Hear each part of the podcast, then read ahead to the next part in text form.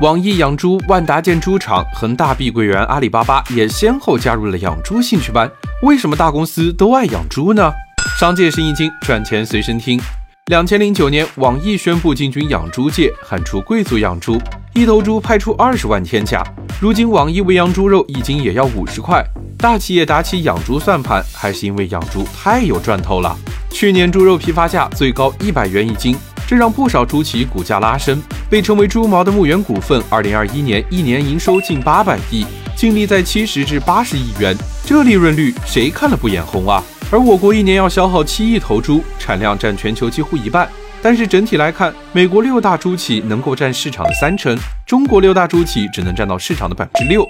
于是大企业们纷纷盯上了这块猪肉。华为宣布推出智慧养猪解决方案，通过大数据、云服务等养好猪。万科成立食品事业部，布局生猪养殖和蔬菜种植。但养猪可不是小打小闹能成的，单单一个猪周期就能造成巨亏。所谓的猪周期，就是生猪市场的典型属性。猪肉价格高，猪企增加产能，导致了供应增加，价格走低。然后猪企开始去产能，减少供应，至此又让猪肉价格升高。而作为全球最大的猪肉消费国，我国的猪周期现象非常明显。受此影响，春节过后，四家养猪龙头企业去年预计亏损超四百亿，其中不乏新希望、温氏等大企业。